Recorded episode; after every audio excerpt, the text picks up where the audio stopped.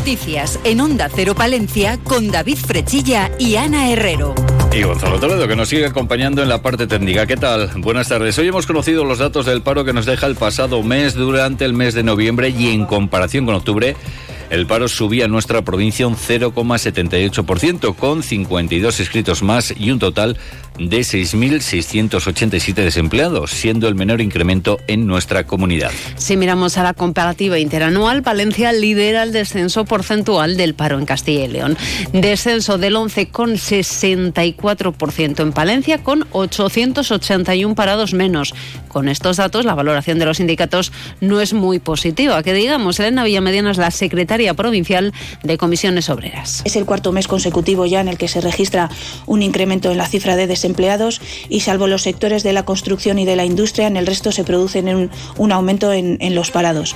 Yendo también al detalle, se observa que las mujeres siguen siendo las que sufren más la situación de desempleo, puesto que el 60% de las personas desempleadas son mujeres. Y en términos similares se pronuncia el secretario provincial de UGT, Gorka López. Vamos a ver si la campaña navideña logra amortiguar en cierta manera la sangría de, del sector servicios que mantiene casi, casi el 70% de las personas desempleadas en nuestra provincia y es el que además pues está teniendo mayores dificultades para recuperarse de, de, las crisis que hemos sufrido durante estos pasados años. ¿no? Creemos que urgen medidas para ayudar a la reactivación económica y a la creación de, de puestos de trabajo en este sector. Bueno, pues esperamos que la campaña navideña ayude a mejorar estos datos del paro. Dentro de unos instantes les vamos a contar más noticias, pero lo que hacemos ahora es conocer el tiempo. 10 grados en el exterior de nuestros estudios. Conectamos con la Agencia Estatal de Meteorología. Hola, ¿qué tal? Buenas tardes. Buenas tardes. Durante esta tarde en la provincia de Palencia disminuye la nubosidad y con ello también la probabilidad de precipitaciones. Brumas y bancos de niebla en zonas de montaña. La cota de nieve baja al final del día a 1.000-1.200 metros. Hoy las temperaturas suben. Las mínimas se alcanzarán al final del día, con heladas débiles dispersas localmente moderadas en montaña. Máximas de 11 en Palencia, 10 en Aguilar de Campón, 9 en Cervera de Pisuerga y 7 en Guardo. Las mínimas de 1 en Palencia menos uno en Guardo. Viento del oeste disminuyendo al final del día. Mañana tendremos intervalos de nubes bajas y nubosidad alta, sin descartar chubascos ocasionales en el extremo norte tendiendo a poco nuboso con intervalos de nubes medias y altas. No se descartan por la mañana brumas y nieblas. Cota de nieve de 900 a 1200 metros. Mañana las temperaturas bajan, máximas de 8 en Cervera de Pisuerga, 6 en Palencia y Guardo. Las mínimas de menos 1 en Guardo, menos 3 en Palencia. Viento del oeste tendiendo a flojo variable. Es una información de la Agencia Estatal de Meteorología. Grupo Salmillán, Tanatorios Funerarias, les ofrece la noticia del día. La Navidad ya se empieza a sentir en la capital palentina. Y es que mañana dará comienzo ese pistoletazo de salida a la programación navideña en la capital con el encendido de las luces. Uno de los objetivos que se busca con las actividades que se organizan desde el ayuntamiento durante la época navideña es dinamizar las calles y el consumo en el comercio y la hostelería. Hoy el Ayuntamiento de Palencia ha presentado una serie de iniciativas con un marcado carácter económico. La primera de ellas se denomina El chocolate que nos une. El consistorio ha adquirido 5.000 estuches de chocolate extrapa. Los establecimientos comerciales y de hostelería que se adhieran pagando 40 euros tendrán 40 y, derecho a 48 estuches que podrán ser repartidos entre sus clientes. Por el momento ya son 38 los establecimientos participantes. Otra propuesta es el concurso de escaparates. En total se han apuntado ya 42 establecimientos que deberán mostrar sus escaparates desde el 5 de diciembre al 5 de enero. Judith Castro es la concejal de Desarrollo Económico. Por supuesto. Bueno, como habéis visto, esto no es nada más que un complemento al resto de actividades que plantea el ayuntamiento, como es la actividad cultural, la deportiva, que también se ha presentado alguna parte esta mañana, y la de ocio, por supuesto, y esta es la económica. La económica, que es donde en especial queremos ser beneficiarios de esas campañas porque por todo lo que puede actividad, dar actividad y beneficio a nuestra economía, que es tan importante. A estas iniciativas se suman el primer mercado floral que se va a desarrollar los días 8, 9 y 10 de diciembre en la zona del Cubo de la Plaza de Abastos con la participación de fotosíntesis y los enebros. Otra de las atracciones es el tren navideño del 5 de diciembre al 6 de enero. Se podrá disfrutar de este tren en el que se podrá viajar a un precio de 2 euros o habiendo realizado compras por valor de 20 euros.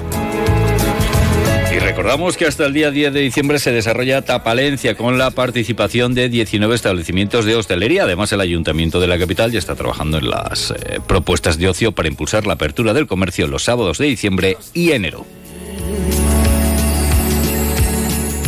Grupo San Millán sigue creciendo en la capital y también en la provincia. En la calle Extremadura 12, nuevos velatorios crematorio con amplias y confortables salas. También en venta de baños y Villamuriel. Grupo San Millán. Siempre a su servicio las 24 horas del día en el teléfono 979 166 200. En página política, recientemente la presidenta de la Diputación de Palencia, Ángeles Armisen, era reelegida como presidenta de la Federación Regional de Municipios y Provincias. Un nombramiento eh, que contaba con el respaldo de la mayoría de los municipios integrantes al liderar Armisen una lista de consenso.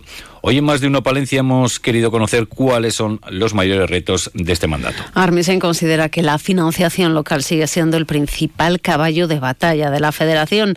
A esto se suma la incertidumbre financiera y la aplicación de la regla de gasto junto con una legislación estatal todavía sin aprobar. Le escuchamos tenemos una incertidumbre para los próximos eh, dos años bastante, bastante importante.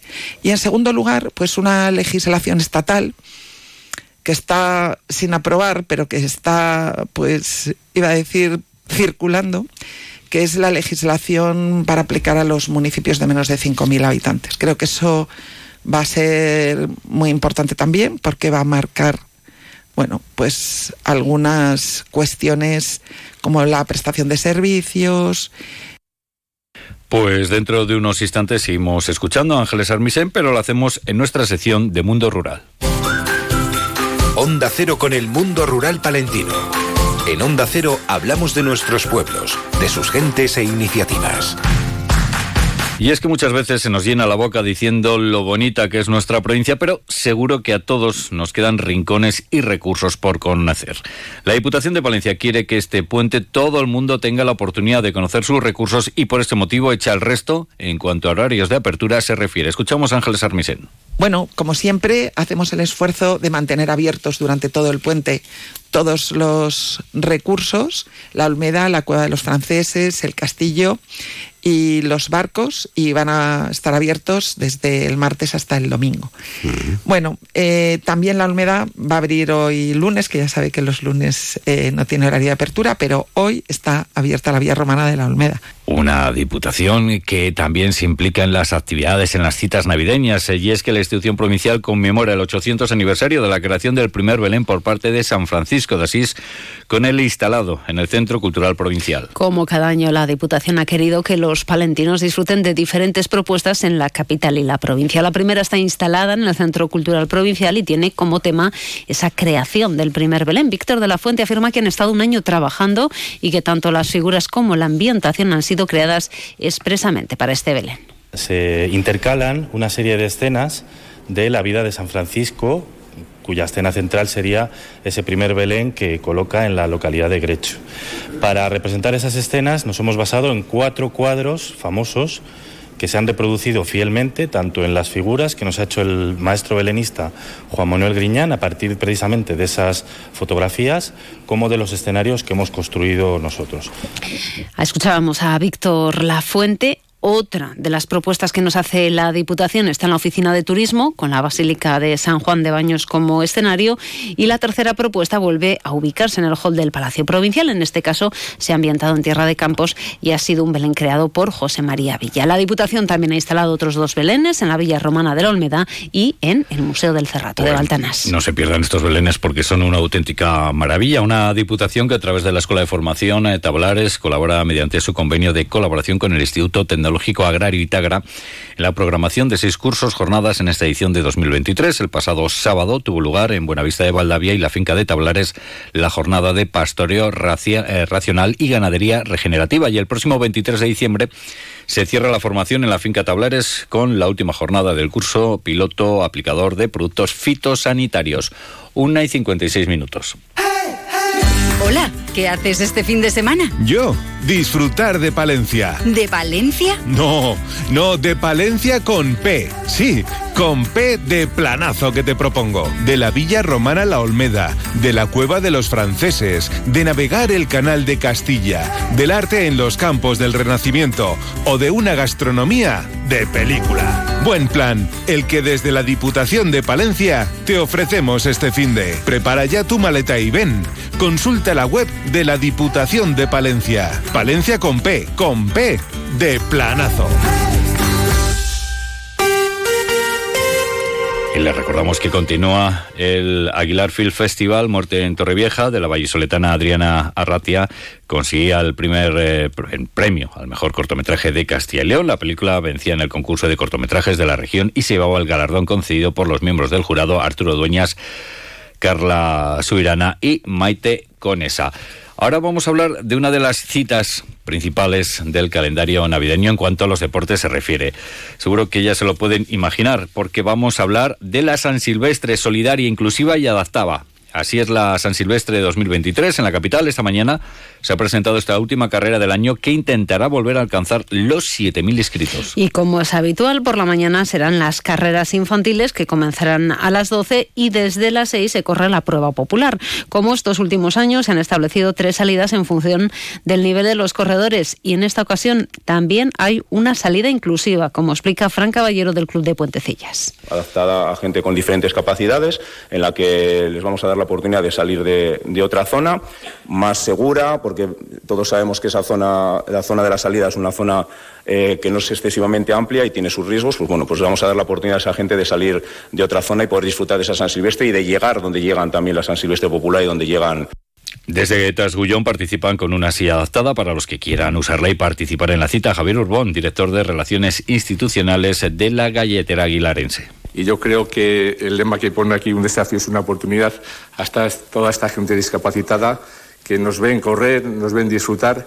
Yo creo que es un gesto, yo creo que va a ser muy emocionante para ellos y la carrera además quiere colaborar con el Banco de Alimentos y por ello a la hora de recoger el dorsal será una donación de alimentos no perecederos para la entidad. La organización sigue apostando porque la cita sea una fiesta y por ello habrá siete puntos de animación durante el recorrido. Se repartirán aplaudidores entre los espectadores y habrá entrega de premios que contará con el DJ Héctor Calderón y con un espectáculo para hacerla más dinámica. La inscripción online ya está abierta hasta el próximo día 25 de diciembre. El concejal de Actividad Físico-Deportiva Orlando Castro ha puesto en valor el protagonismo de la ciudad en esta cita. Hay que reforzar la idea de eventos en los que eh, cada uno de, nosotros podamos ser protagonistas. ¿no? Aquí eh, recordad que alguna vez hemos rozado los 7.000. No, ojalá pudiéramos llegar a esa cifra de 7.000. Recordad también que somos la segunda San Silvestre de España. Por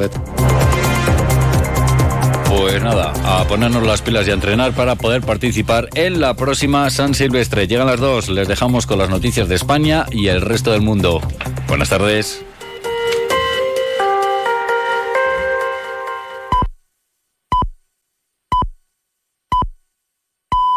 Le hemos preguntado a todo un país, ¿y tú qué plan tienes?